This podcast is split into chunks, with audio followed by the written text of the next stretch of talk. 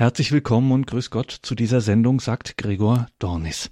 Dies ist eine Sendung mit dem römischen Theologen und Bioethiker Professor Dr. Dr. Ralf Weimann. So leid es mir auch tut, liebe Hörerinnen und Hörer, in der heutigen Sendung können wir auf die viel gescholtenen Anglizismen nicht verzichten. Das machen wir nicht, weil wir es so schlau tun wollen, sondern weil diese Anglizismen fix sind. Dahinter verbergen sich dann auch sehr viele, sehr fundamentale Dinge. Es geht einfach heute in dieser Sendung um viel. Letztlich, das ist ganz unpathetisch gemeint, geht es um unsere Zukunft, unser Menschsein, beziehungsweise unser Menschsein in Zukunft. Genome Editing, Human Enhancement. Das sind sie also diese Begriffe. Davon hört man in der Öffentlichkeit kaum etwas. Sicherlich für die meisten von uns jetzt das erste Mal, dass wir diese Begriffe hören. Genome Editing, Human Enhancement. Was verbirgt sich dahinter? So viel sei jetzt schon verraten. Ein boomender Forschungszweig mit gewaltigem Potenzial an medizinischen Möglichkeiten, die wie das dann immer so ist, mit ihren positiven Wirkungen auch einen ganzen Rucksack möglicher Abgründe mit sich führt. Und deswegen wollen wir da heute mal drauf schauen. Fragen wir nach bei dem Bioethiker und Theologen Ralf Weimann, der uns nun in Rom zugeschaltet ist. Grüße Gott, Professor Weimann. Grüß Gott, Herr Dornis.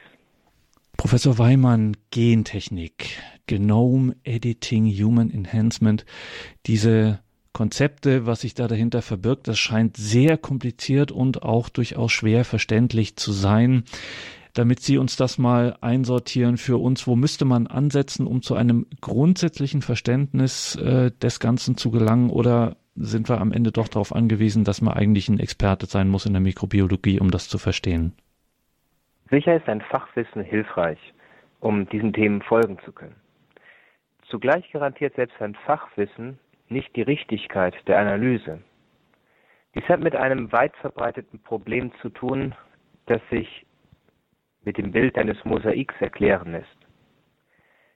Wenn man ein Mosaik aus großer Nähe betrachtet, wird man das Ganze des Bildes nicht wahrnehmen können, sondern man sieht nur noch einzelne Steine.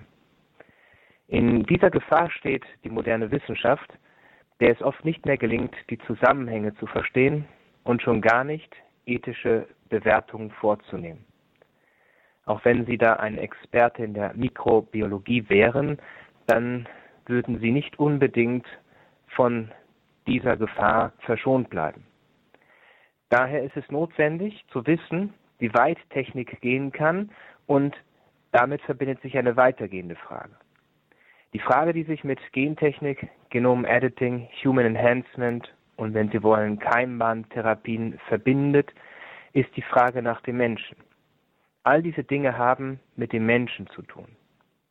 Daher darf es nicht zunächst um technische Verfahren, technische Erklärungen und deren Umsetzung bzw. Anwendung gehen, sondern bevor man sich damit beschäftigt, müsste bekannt sein, wer der Mensch ist. Lassen sich denn nämlich auch nur dann lassen sich nämlich auch ethisch verantwortete Stellungnahmen zu den genannten Themen abgeben. sagt Professor Ralf Weimann, mit dem wir in dieser Sendung über Genome Editing, Human Enhancement sprechen. Es geht also um das Menschenbild. Das ist die Frage, um welches. Die Wissenschaft, Professor Weimann, wird sich ja kaum auf ein christliches Menschenbild ähm, einlassen. Wie ist das? Gibt es so etwas? Ja, um bei der letzten Frage zu beginnen. In der Tat ist es schwierig, das christliche Menschenbild als solches zu beschreiben. Auch in Zeiten, in denen die Ökumene großgeschrieben wird, ist leider festzustellen, dass die katholische Kirche und die kirchlichen Gemeinschaften in ihren Positionen zur Ethik oft weit voneinander entfernt sind. Dies ist auch der negativen Sicht Martin Luthers auf die Menschen geschuldet, für den die Erbsünde über die man heute übrigens fast gar nicht mehr spricht, ein so einschneidendes Ereignis war, dass dadurch die Natur des Menschen ganz korrumpiert sei, so Martin Luther. Allein die Gnade, sola gratia, ist imstande, den Menschen zu retten, keineswegs seine Taten, zu denen er gar nicht von sich aus in der Lage sei. Nun, die katholische Sicht ist dahingegen viel freundlicher und positiver, mit großen Auswirkungen dann auch auf das Menschenbild. Wir gehen nicht von der gänzlich verkommenen Natur des Menschen aus, sondern von einer durch die Sünde geschwächten Natur. Dieser unterschiedliche Startpunkt führt zu gänzlich unterschiedlichen Einschätzungen, gerade im Hinblick auf die bereits erwähnten Themen. Von daher wäre es präziser eigentlich, von einem katholischen Menschenbild zu sprechen, was natürlich auch christlich ist. In diesem Sinne soll am besten nun in den weiteren Ausführungen das christliche Menschenbild dann verstanden werden, in dieser positiven Konnotation.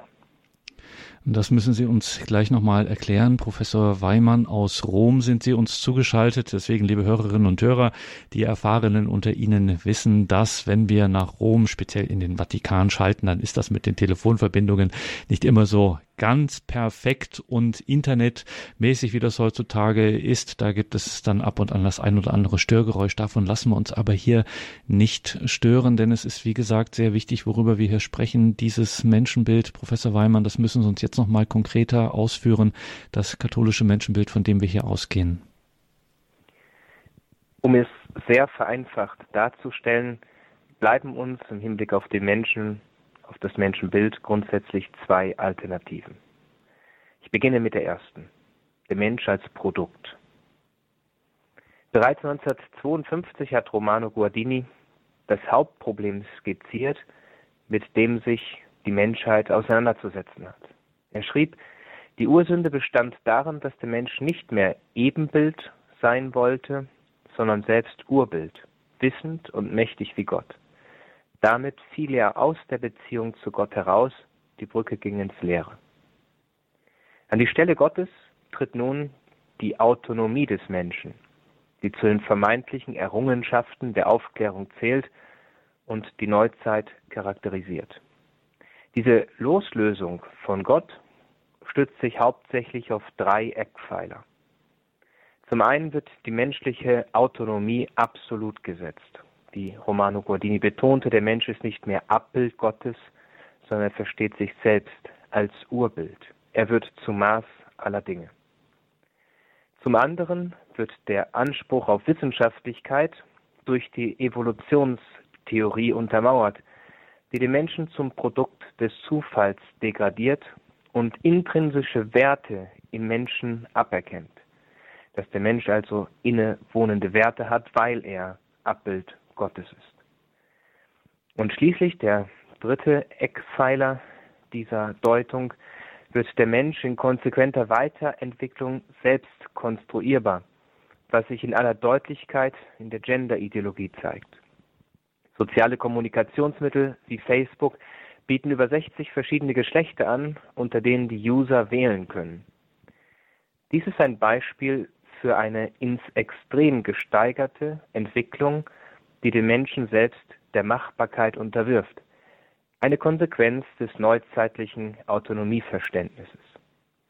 Die Auswirkungen davon auf bioethische Herausforderungen können nicht unterschätzt werden.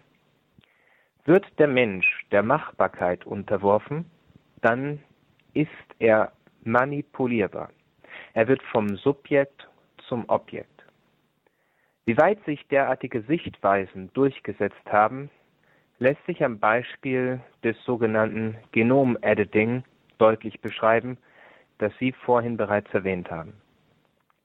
Wissenschaftler mit legaler Zustimmung ihrer Regierungen legen inzwischen Hand an das menschliche Genom, um es nachhaltig zu verändern und, wie sie sagen, einen verbesserten, man müsste genauer sagen, einen konstruierten Menschen zu erzeugen. Stammzellenforscher experimentieren mit Embryonen in großem Ausmaß in der Hoffnung, Superbabys zu schaffen, die über bevorzugte Qualitäten verfügen und nach Möglichkeit keine Krankheiten haben sollen. Erst im November 2018 wurde die Nachricht verbreitet, dass in China zum ersten Mal die sogenannte Genschere CRISPR-Cas Anwendung gefunden hat und Zwillinge geboren wurden, deren Erbgut verändert worden war. Hinter all dem steht ein Menschenbild, das den Menschen zum Produkt degradiert. Sie haben eingeschaltet bei Radio Horeb und Radio Maria. Wir sind verbunden mit dem römischen Bioethiker und Theologen Ralf Weimann und wir sprechen über Gentechnik, über die Manipulierbarkeit des äh, menschlichen Erbgutes und was das für Auswirkungen auf unser Menschsein hat. Wir haben jetzt auf das katholische Menschenbild geschaut und im Vergleich dazu das moderne, das zeitgenössische, nicht mehr von Gott ausgehende Menschenbild. Also der Mensch ist sich selbst das Urbild, er ist nicht mehr Abbild, sondern er ist selber Urbild, er ist damit letzten Endes konstruierbar, der Machbarkeit unterworfen. Und genau hier kommen wir auf unser Thema, das wir hier mit Ralf Weimann aus Rom besprechen müssen, nämlich die Manipulierbarkeit des menschlichen Genoms, Genome Editing. Professor Weimann, wenn wir auch jetzt nochmal auf das Menschenbild schauen, das scheint ja im Grunde, ich sage jetzt mal das böse Wort, alternativlos zu sein. Also das Menschenbild, das derzeit vorherrschend ist, Machbarkeit, Konstruierbarkeit des Menschen, Sie haben auch das Stichwort Gender genannt.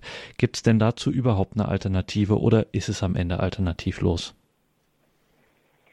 Die Alternative, die sich zu dem beschriebenen Ansatz bietet, ist grundlegend verschieden. Das muss hier gleich zu Beginn in aller Deutlichkeit gesagt werden und es gibt eine Alternative. Und diese Alternative gründet nicht auf der Autonomie des eigenen, wo sich der Mensch zum Maßstab aller Dinge entwickelt, oder etwa auf der Zufälligkeit menschlichen Lebens oder der Konstruktion menschlichen Lebens, sondern die Alternative versteht den Menschen als von Gott gewollt, geliebt und geschaffen. Das ist das eigentlich christliche Menschenbild.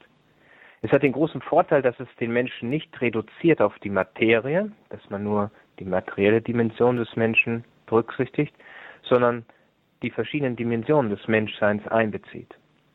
Der Mensch ist demnach nicht mehr nur eine Summe seiner Zellen, sondern der Mensch ist viel mehr, er ist geistbegabt, der es ihm überhaupt erlaubt, solche Fragen zu stellen.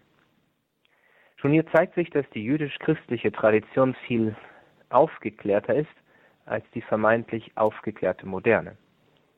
Die Anerkennung der Fähigkeit des Menschen zur Transzendenz, das heißt, dass der Mensch denken kann, dass er lieben kann, all diese Fähigkeiten führen zur Frage nach dem Ursprung des Geistes, worauf die Lehre vom Imago Dei Antwort gibt, das heißt vom Abbild Gottes. Dies ist eine wirkliche Alternative zum Menschen als Produkt. Die biblische Offenbarung des Menschen als Abbild Gottes, wie sie im Buch Genesis im ersten Kapitel Vers 26 geschildert wird, zeigt, dass der Mensch eine innere Bezogenheit auf Gott in sich trägt, von dem er Seele, Sein, Sinn und Würde erhält. Mit Recht hat die pastorale Konstitution Gaudium et Spes darauf hingewiesen, dass eine Autonomie der zeitlichen Dinge, also ein Losgelöstsein von Gott, der falsche Weg wäre, denn das Geschöpf sinkt ohne den Schöpfer ins Nichts. Wenn der Gottesbezug gestrichen wird, und dies ist leider in vielen Bereichen heute der Fall, entfällt der Sinn des menschlichen Lebens und eine intrinsische, also dem Menschen inne wohnende Würde kann nicht mehr oder nur mehr erschwert begründet werden. Das biblische Menschenbild bildet die Grundlage für Humanität und Würde. Denn demnach kommt jedem Menschen von Beginn bis zum natürlichen Tod aufgrund seines Menschseins eine unantastbare Würde zu. Sie ist ihm gleichsam ins Herz geschrieben, auch dann, wenn viele Funktionen entweder noch nicht entwickelt sind, wie beim Embryo, beim Ungeborenen, oder durch Alter, Krankheit, Behinderung eingeschränkt sein sollten. An dieser Stelle, und das ist wichtig zu betonen, werden die Grenzen der Wissenschaft deutlich, die zwar die Frage nach dem Wie klären kann, für die Frage nach dem Warum, dem Sinnvollen, ja dem Sinn, muss sie, wenn sie ehrlich und wissenschaftlich ist, ihre Unzuständigkeit eingestehen. Ohne eine Beantwortung der Sinnfrage kann jedoch nicht verstanden werden, wer der Mensch ist. Daraus leiten sich zwei Schlussfolgerungen ab. Eine erste, positivistisch und materialistische Erklärungsansätze, auf die sich große Teile der heutigen Wissenschaft stützen, sind mangelhafte Engführungen die die unantastbare Würde des Menschen nicht zu garantieren vermögen. Die andere Alternative, der Mensch als Abbild Gottes setzt das christliche Gottesbild voraus. Und hier ist explizit die Rede vom christlichen Gottesbild, da es sich grundlegend von anderen unterscheidet. Dieser Aspekt ist in einer interreligiösen und pluralistischen Gesellschaft von großer Wichtigkeit, kann in diesem Zusammenhang aber nur angedeutet werden. Wichtig ist für unseren Kontext, verändert sich das Gottesbild oder, um es einfacher mit Guardinis Worten zu sagen, das Urbild, dann wirkt sich dies zweifellos auf das Menschenbild aus. Dieses christliche Menschenbild bietet sich als Ausgangspunkt an, um auf bioethische Herausforderungen wie Genom-Editing eine angemessene und ethisch verantwortbare Antwort geben zu können. Und bevor wir darauf zu sprechen kommen, Professor Ralf Weimann, mit Ihnen sind wir in Rom verbunden. Sie sind Bioethiker und Theologe, lehren an verschiedenen römischen Hochschulen und Universitäten.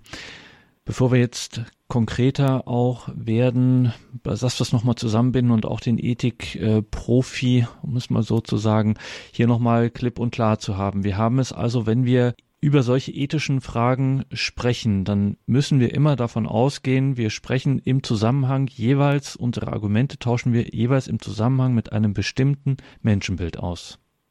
Ja, das kann man so sagen. Wenn immer eine ethische Evaluation ansteht, wenn man versucht, ethisch etwas zu bewerten, sollte man zunächst fragen, welches Menschenbild zugrunde liegt. Das Paradoxe besteht darin, dass wir uns für so aufgeklärt und intelligent wähnen, aber zugleich den Menschen oftmals reduzieren oder reduziert darstellen, ihn nur auf seine materiellen Komponenten reduzieren. Und dieser Widerspruch, auf der einen Seite das so aufgeklärt und intelligent sein, auf der anderen Seite diese Reduktion, muss aufgezeigt und behoben werden. Nur dann lassen sich Lösungen für den Umgang mit der modernen Technik finden, die dem Menschen dienen.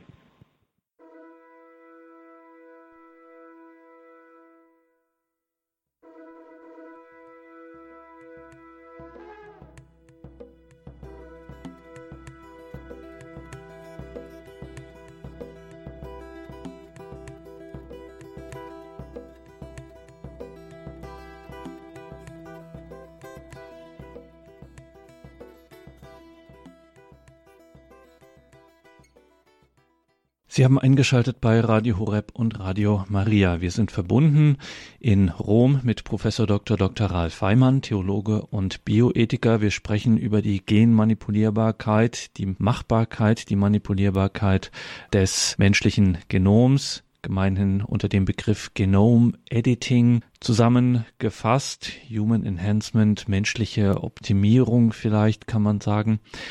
Professor Weimann, wenn wir jetzt von diesem so von Ihnen gerade eben skizzierten christlichen Menschenbild ausgehen, der Mensch als Abbild Gottes, nicht als sein eigenes Urbild, ausgehend von einem solchen christlichen Menschenbild. Was lässt sich denn da zur Forschung allgemein, also Forschung mit Hinblick auf den Menschen ganz allgemein aufgrund dieses christlichen Menschenbildes sagen? Der Ansatz der katholischen Kirche ist positiv, um es ganz einfach darzulegen. Er gründet auf Glaube und Vernunft die in Einklang stehen. Das Ganze hat Johannes Paul II. in der Enzyklika Fides et Ratio dargelegt, wo er diesen positiven Grundansatz in einer Enzyklika hervorgehoben hat. Demnach ist Forschung grundsätzlich, auch Forschung am Menschen, etwas Positives, wenn, jetzt kommt die Einschränkung, diese Forschung dem Menschen dient. Dabei ist das von Nicola, Niccolò di Bernardo dei Machiavelli, also von Machiavelli geprägte Zitat abzulehnen, wonach der Zweck die Mittel heiligt. Die Forschung, und dies ist eine wichtige Grundaussage, die Forschung muss im Dienst des Menschen sein und nicht der Mensch im Dienst der Forschung. Was dies konkret bedeutet, ist im Grundgesetz der Bundesrepublik Deutschland verankert. Dort heißt es im Paragraph im ersten Artikel des Grundgesetzes, dass die Würde des Menschen unantastbar ist.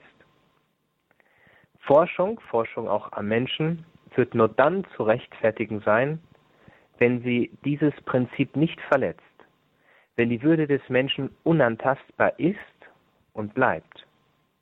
Eine Würde, die jedem Menschen zugesprochen wird und die dem Menschen ins Herz geschrieben ist. Das bedeutet, dem Ungeborenen, dem Alten, dem Kranken, dem Gesunden und Vitalen, jedem Menschen ohne Ausnahme muss diese Würde zugesprochen werden. Wenn dies aufgegeben würde, dann hätte man nichts aus dem Dritten Reich gelernt. Genau aus diesem Grund hat übrigens das Grundgesetz die Prämissen des christlichen Menschenbildes übernommen, die heute oft nicht mehr bekannt sind. Daher lässt sich abschließend auf Ihre Frage antworten, Forschung ja, auch Forschung für den Menschen am Menschen, aber unter gleichzeitiger Wahrung der unantastbaren Würde des Menschen. Forschung ja, unter Wahrung der unantastbaren Würde des Menschen. Werden wir mal konkret, Professor Weimann, gibt es denn eine grundsätzliche kirchliche Wertung der Gentechnik? Vielleicht Dokumente, die da Orientierung bieten können? Es gibt verschiedene Dokumente, die sich damit befassen. Aussagen im Hinblick auf genmanipulierte Pflanzen und Tiere haben allerdings eher Seltenheitswert. Auch die Enzyklika Laudato Si von Papst Franziskus thematisiert dies nicht, auf jeden Fall nicht spezifisch. Im Hinblick auf den Menschen können folgende Schreiben Orientierung bieten, die ich kurz in diesem Zusammenhang darstellen möchte. Zunächst einmal eine Enzyklika von Johannes Paul II., die den lateinischen Titel trägt Veritatis Splendor, der Glanz der Wahrheit. Dieses Schreiben stammt von 1993 und darin werden einige grundlegende Fragen der kirchlichen Morallehre thematisiert. Dieses Schreiben ist wirklich grundlegend und versucht, jene große Perspektive aufzuzeigen, die notwendig ist, um die Würde des Menschen zu verteidigen und die Unantastbarkeit der menschlichen Würde zu garantieren.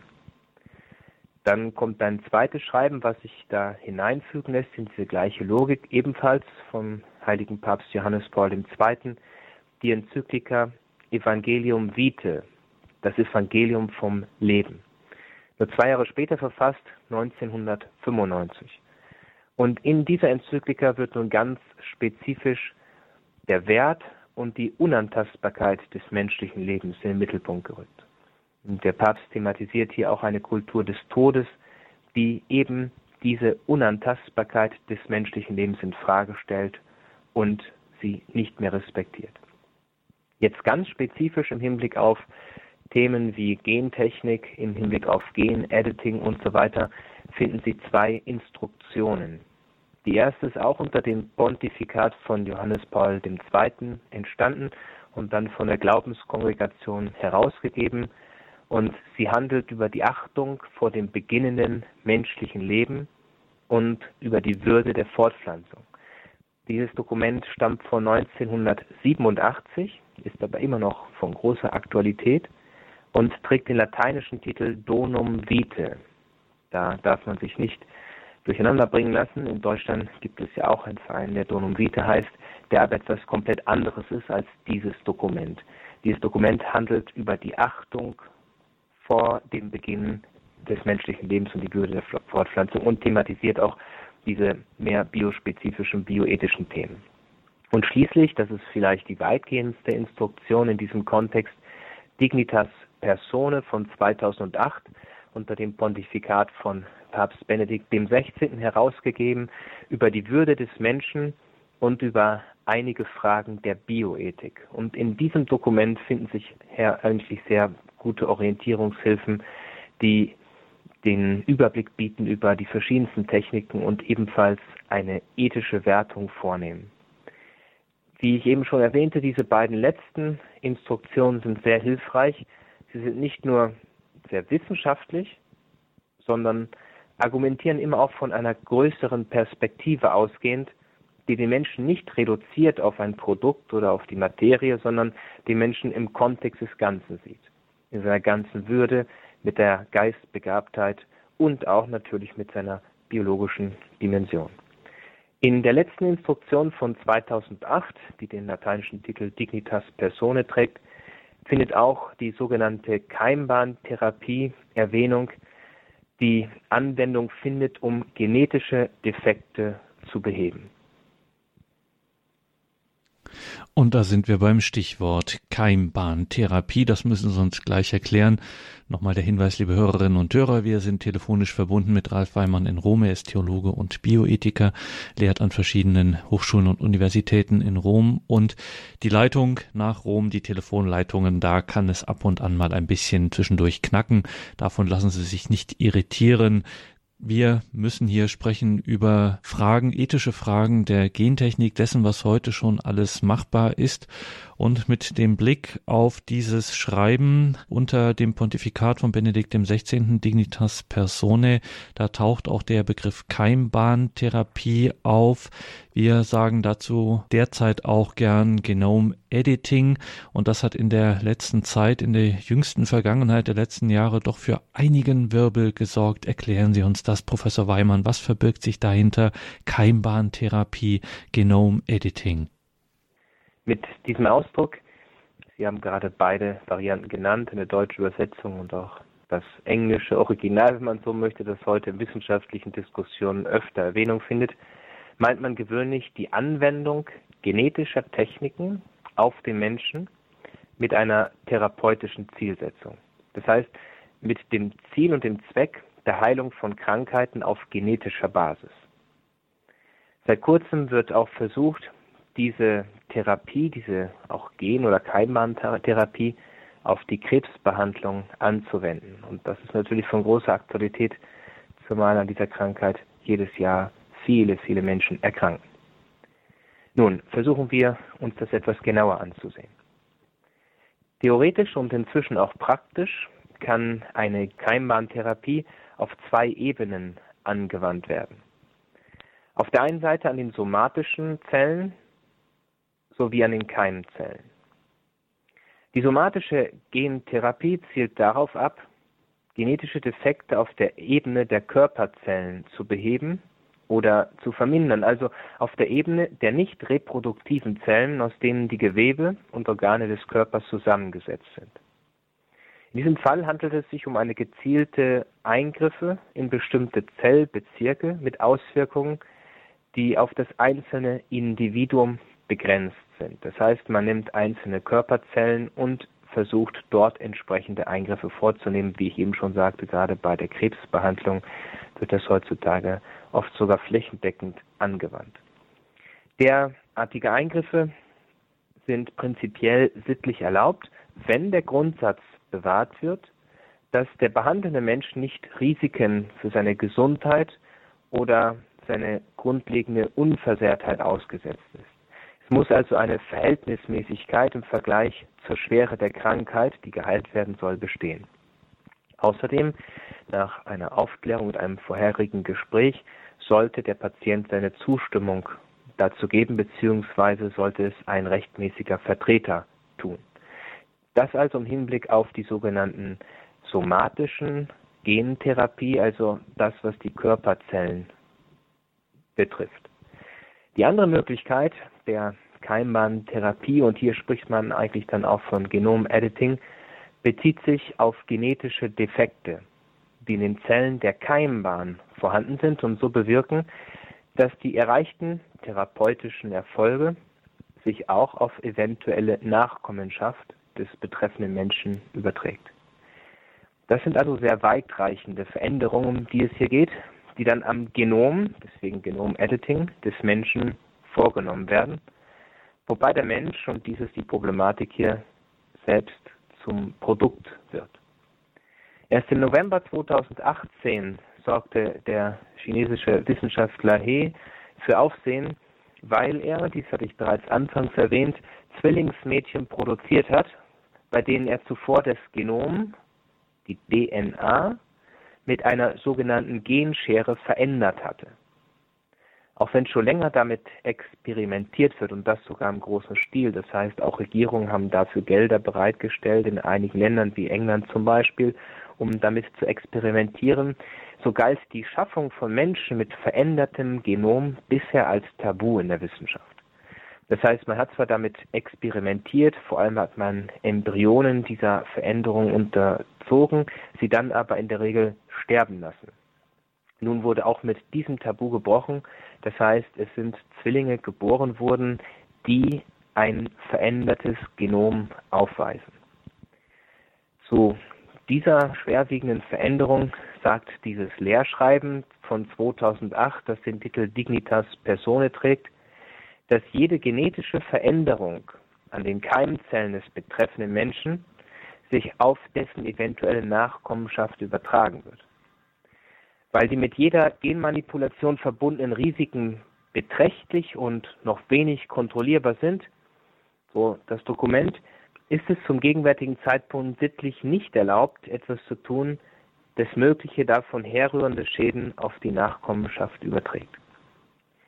Derartige Eingriffe werden vor der Geburt oder der Implantation des Embryos, da spricht man auch vom Embryotransfer, am Embryo vorgenommen oder können auch nach der Geburt entsprechend bei Körperzellen vorgenommen werden. Also hier noch einmal ein bisschen Erinnerung zu rufen, gibt es diese große Unterscheidung. Es gibt eine Genbahn- oder Keimbahntherapie an Körperzellen, die ist grundsätzlich ethisch gesehen unbedenklich, wird auch zur Behandlung von Krebs und anderen Dingen eingesetzt. Und es gibt dann die viel weitergehende Veränderung der Keimbahn, wo dann das Genom des Menschen so verändert wird, dass es auch Auswirkungen, genetische Auswirkungen auf die Nachkommenschaft hat.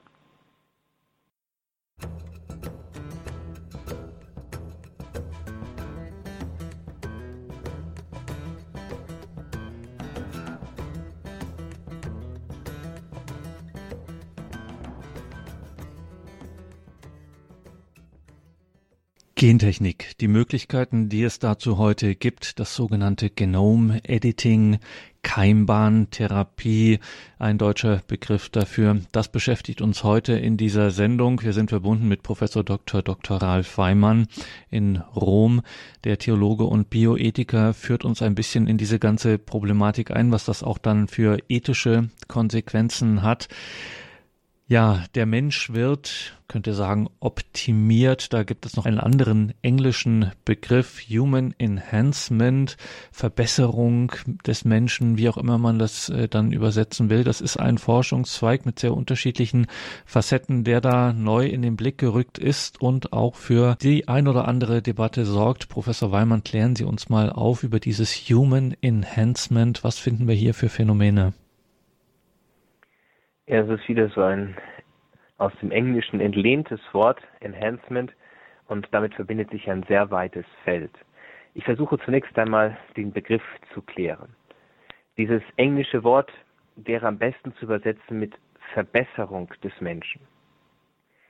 Nun muss man sagen, dass das Verlangen, den Menschen zu verbessern, keineswegs neu ist. In allen Kulturen und auch Religionen hat es Versuche gegeben, dies zu erreichen.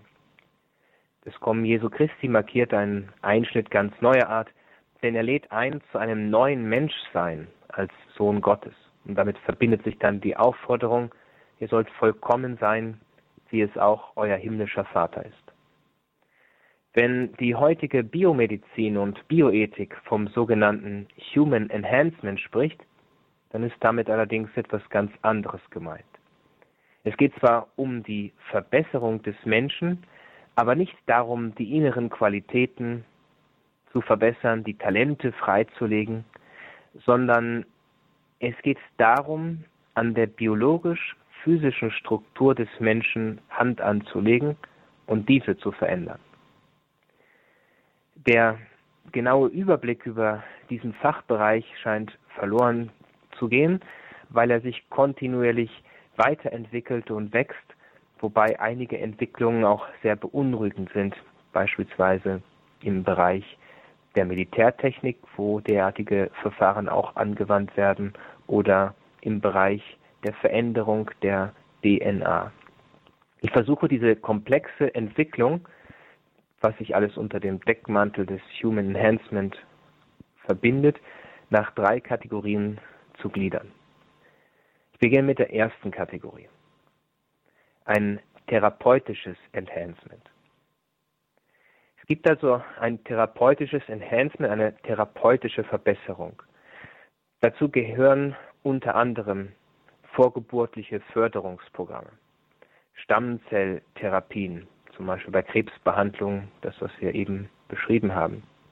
Es können aber auch embryonale oder adulte Stammzellen Verwendung finden.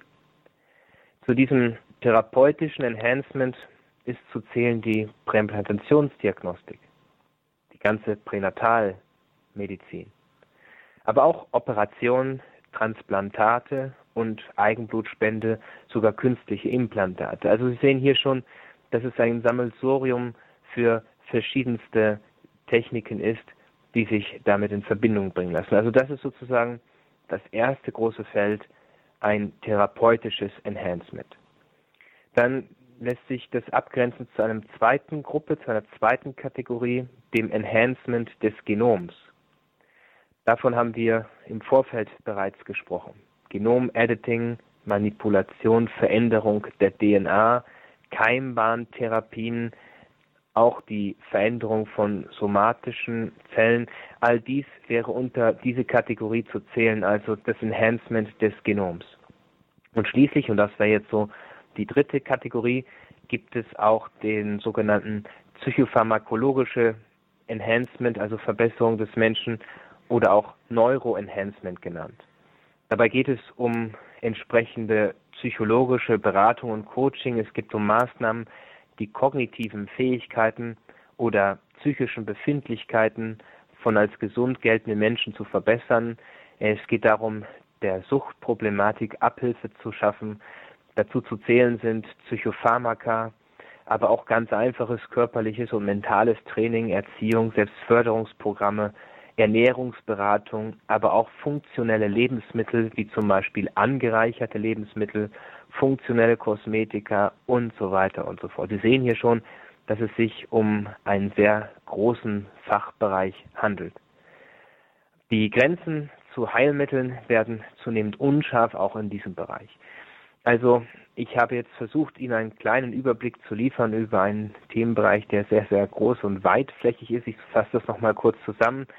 Enhancement ist zu übersetzen mit Verbesserung des Menschen, wobei es sich hier um eine Verbesserung der biologisch-physischen Struktur des Menschen handelt. Und dieses Enhancement ist zu untergliedern grundsätzlich, wenigstens ist es eine Kategorisierung, die mir hilfreich ist, in drei Kategorien oder Fachbereiche, nämlich das therapeutische Enhancement, das Enhancement des Genoms und psychopharmakologisches Enhancement oder auch Neuroenhancement genannt. Und Professor Weimann, da wird dann immer wieder auch in der ethischen Diskussion gesagt, egal um welches es sich jetzt handelt, dieser drei Kategorien, therapeutisches Enhancement, Enhancement des Genoms oder eben die, das Neuro-Enhancement, das hat es in der ein oder anderen Weise eigentlich ja immer schon gegeben. Das sei gar nichts Neues jetzt unserer Tage, das hat es schon immer gegeben, dass man da in Anführungszeichen den Menschen verbessert hat. Wo beginnt denn jetzt Ihrer Ansicht nach das ethische Problem dabei? Die Art und Weise, wie eine Verbesserung erzielt werden soll, ist neu. Und zwar auf allen gesamten Ebenen. Das Problem, das Sie gerade auch gefragt haben, beginnt mit dem Menschenbild, das an diese neuen Methoden herangetragen wird. Ein Beispiel aus jeweils einem der genannten Teilbereiche kann hilfreich sein, dies zu verdeutlichen. Ich beginne kurz mit dem therapeutischen Enhancement. Werfen wir einen Blick auf die Pränatalmedizin, also die Medizin sozusagen, die für das ungeborene Kind im Mutterleib von Bedeutung ist. Diese Pränatalmedizin bietet viele, muss man sagen, auch großartige Möglichkeiten und Verbesserungen. Eine neue Methode der Pränatalmedizin ist, und dies ist in Deutschland in aller Munde, der sogenannte Pränatest der Konstanzer Firma Life Codex. Dabei handelt es sich um einen risikolosen Bluttest, risikolos für das Kind und auch für die Mutter, so sagt man. Und dieser Test soll nun flächendeckend Anwendung finden und auch von den Krankenkassen übernommen werden. Nun, der Test, der präzise Diagnosen liefert, kann Down-Syndrome und andere Arten der Trisomie entdecken. Wird mittels dieses Tests eine Behinderung festgestellt, führt dies in den meisten Fällen man redet hier von über 90 Prozent, zu Selektion und Abtreibung. Daher sprechen Kritiker mit Recht von einer vorgeburtlichen Selektion, denn nur gesundes Leben wird angenommen. Es wird nur das gesunde, gewünschte Produkt, wenn man so möchte, dann auch akzeptiert. Und hier sieht man schon, wie sehr sich doch ein Menschenbild mit diesen Techniken oft verbindet und dann zu entsprechenden Konsequenzen führt. Zu diesem zweiten Bereich, nämlich dem Enhancement des Genoms, haben wir vorhin schon ein paar Beispiele gebracht. Es handelt sich um die Manipulation oder Veränderung der DNA und damit in Verbindung stehen viele Probleme. Denn bei diesen Eingriffen lässt sich schwer abschätzen, zu welchen Konsequenzen das führen kann. Und was die dritte Kategorie anbelangt, das Neuroenhancement, da soll es, es soll grundsätzlich zu einer geistigen Leistungssteigerung führen, unter Einnahme auch pharmakologischer und psychoaktiver Substanzen. Da viele Menschen an Depressionen leiden, nimmt dieser Bereich immer neue Formen an, wobei die Nebenwirkungen, vor allem auch dann Langzeit, Langzeitstudien, nicht abzuschätzen sind und die Frage sich auftut, ob hier eine Verhältnismäßigkeit gegeben ist. Manchmal kommt es so zu Abhängigkeiten, auch dann zur Medizin. In der Folge schwanken Emotionen, Stimmungen, worunter auch die sozialen Beziehungen leiden und Beziehungen in die Brüche gehen, was dann wiederum Auswirkungen auf die Gesellschaft hat. Also das Grundproblem, was sich auch ethischerseits mit all diesen verschiedenen neuen Techniken verbindet, ist das zugrunde liegende Menschenbild. Wenn dieses Menschenbild die Würde des Menschen anerkennt, wenn es sie respektiert, dann würde sie sicherlich auch zur Bereicherung dienen und hilfreich sein. Wenn es jedoch den Menschen unter die Perspektive des Produktes versucht zu bewerten, dann wird es nachher eng und dann wird es zu Fehlinterpretation, Engführung geben, die den Menschen mehr schaden, als sie nutzen. Und da fragt man sich abschließend, Professor Weimann, was jetzt in solchen Debatten, die sich eben darum drehen, wie in solchen Debatten ein speziell kirchlicher Beitrag aussehen könnte. Nun, die Kirche muss, wie der heilige Papst Johannes Paul II. es ausgedrückt hat, zum Anwalt des Lebens werden. Und es ist die spezifische Aufgabe der Kirche, die Würde des Menschen zu verteidigen, die oft mit Füßen getreten wird. Und dabei hat die Kirche einen großen Schatz anzubieten. Dieser Schatz ist vor allem Gott. Nur von Gott her erschließt sich der Sinn des Menschseins und auch die Würde des Menschen. Nur in dieser Beziehung wird deutlich, dass der Mensch kein Produkt ist und auch nicht wie ein Produkt behandelt werden darf, sondern er ist Abbild Gottes.